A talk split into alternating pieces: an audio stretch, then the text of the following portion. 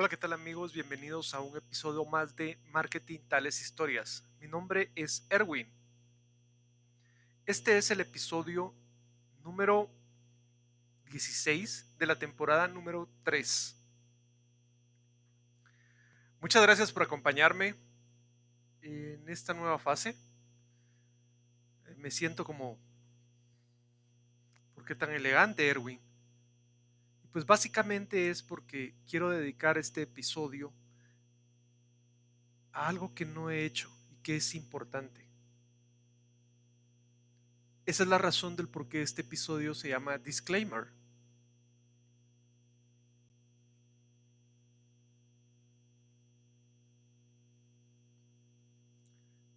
Básicamente se va a tratar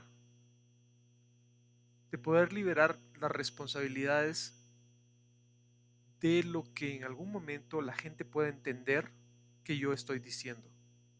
Es bien común que suceda en el Internet que las palabras sean tergiversadas, que las palabras sean mal entendidas y que posteriormente eso cree una situación problemática. ¿Por qué? Porque hay mucha conveniencia, hay mucho manejo de conveniencia hay muchas situaciones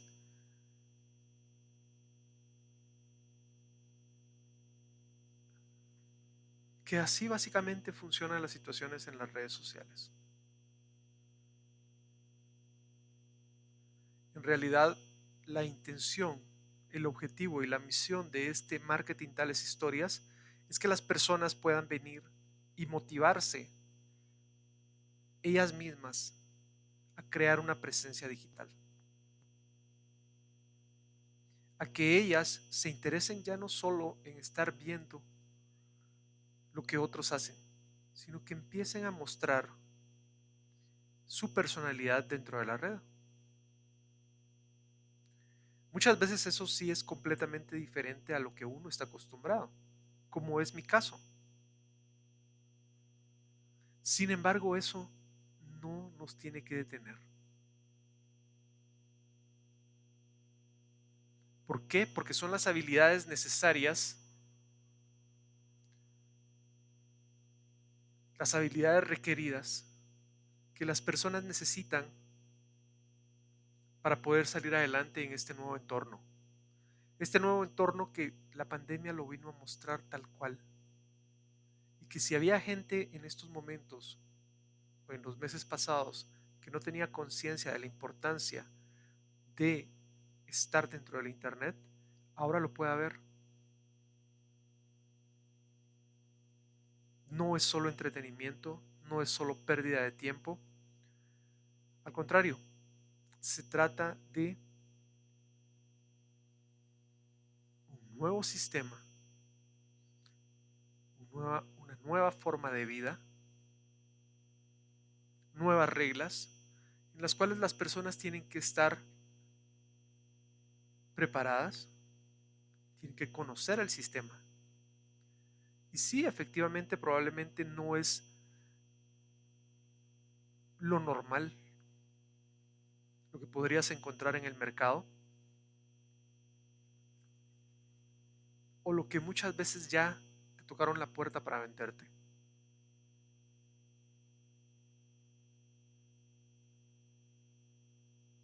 Pero ahí está la información. Yo no me estoy inventando nada. No entiendo por qué tendría que inventarme las cosas. Pero sí se puede prestar hasta para eso. Adicionalmente a eso, hay ciertas situaciones más tecnológicas que cuando uno se expone de esta forma,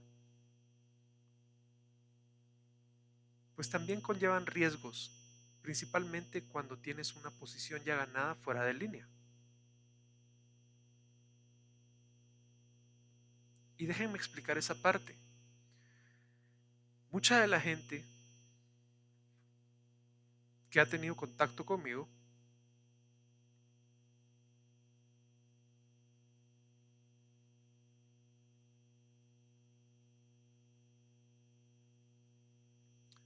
pues básicamente todavía tiene presencia, muy fuerte presencia fuera de Internet.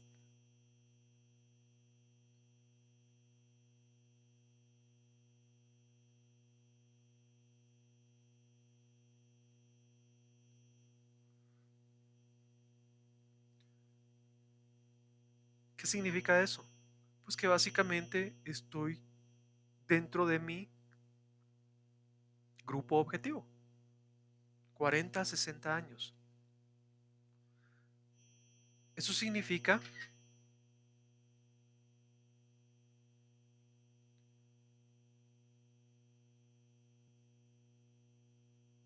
que muchas de esas personas, a pesar de que tienen muy buenas posiciones fuera de línea, necesitamos o necesitan reforzar su parte de presencia en Internet. Y para eso es importante que entiendan cómo funciona el Internet. Y es muy probable que muchas de las personas, las razones por las cuales no tienen presencia en Internet, es por situaciones de seguridad. Situaciones de seguridad a las que yo me vi pues, enfrentado en el 2006, 2007, cuando empezaba esto a crearse.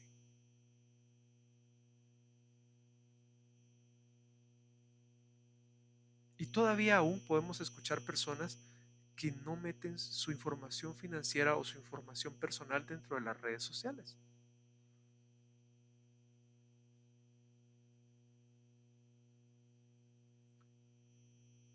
Entonces, desde ahí parte la situación.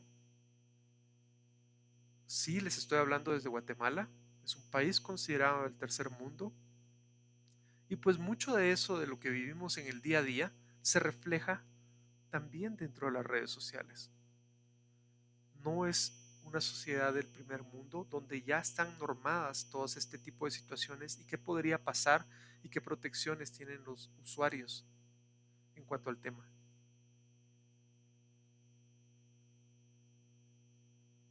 Pero eso no significa de que este grupo de personas de 40 a 60 años deban permanecer afuera del Internet.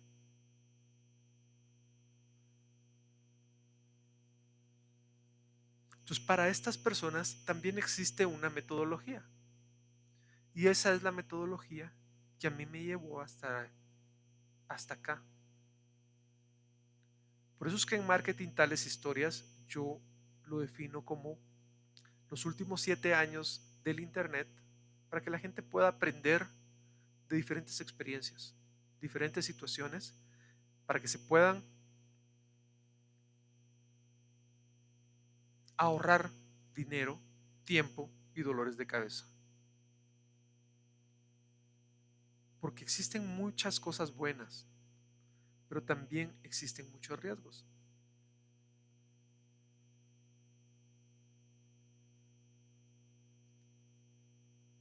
Si tú tienes una pequeña empresa, una mediana empresa, según las estadísticas, tienes una mayor probabilidad de ser vulnerable a algún ataque malicioso. Porque las grandes corporaciones, las grandes empresas, tienen el presupuesto y tienen los departamentos y tienen las personas para, poderse hacerse, para poder hacerse cargo de ese tipo de situaciones. Mientras que por estadística ya se está determinando que durante esta situación son las medianas y las pequeñas empresas las que están siendo atacadas. Entonces, este episodio yo quiero hacer mi disclaimer o mi liberación de responsabilidad para efectos legales. Esto únicamente puede ser utilizado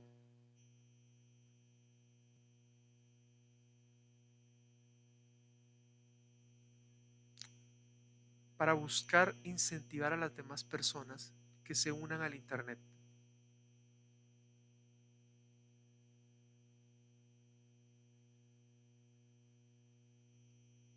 No a través del ejemplo, porque mi interés no es ser un ejemplo. Simplemente con darle acceso a la información a las personas, ya eso es suficiente. Si este tipo de situaciones causa problemas en algunas empresas o en algunas personas, eso es otra cosa.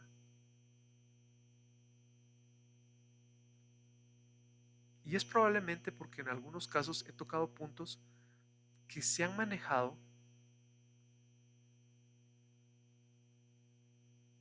no me gusta decir la palabra bajo la mesa.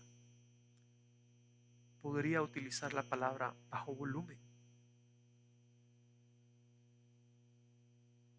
Por ejemplo, la situación de que codificación o programación es diferente a redes sociales. Eso fue un caos hace un par de años, porque fue un cambio bastante fuerte, que las empresas de las dos áreas tuvieron que adaptarse. Es muy probable que ahora esa diferencia no sea tan visible, porque han logrado integrar las dos áreas de su negocio.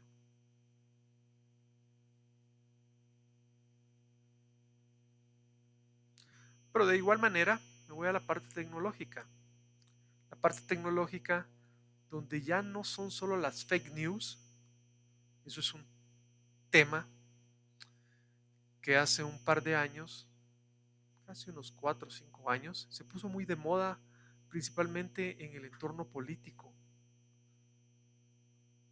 donde existía mucha desinformación alrededor de las noticias y la gente las estaba creyendo. Ahora para la gente que tiene buenas posiciones fuera de línea, la alarma es algo que se llama deepfake. Y es la capacidad que tienen las máquinas, los algoritmos, los programas de edición, de poder venir y poner palabras que uno nunca dijo. poder poner tu rostro en situaciones en las que nunca estuviste.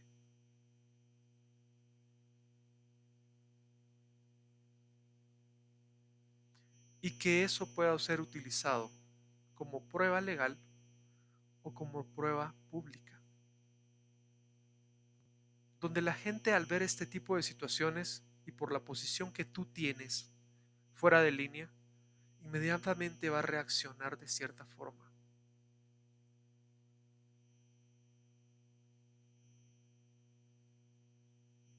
Por eso es que estoy haciendo este disclaimer. La capacidad de hacer eso ya existe. Tú puedes buscar el término deepfake puedes aprender un poco más de lo que estoy hablando. De igual manera, no es para que te detengas, es para que puedas tomar las debidas precauciones,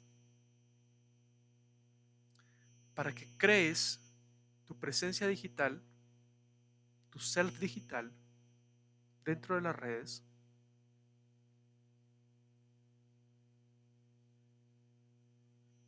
tomando las debidas precauciones o los debidos cuidados. Así que el disclaimer va de esta forma. Todo lo que ustedes puedan escuchar, ver dentro de las redes sociales que se refiera a Erwin F. Rosales, pues no tiene validez hasta que yo lo confirme o hasta que algún perito experto en el tema de falsificación de videos, de falsificación de audios, o varios peritos de falsificación de videos, de falsificación de audios, de fe de que lo que ustedes están escuchando es verdadero y no es manipulado.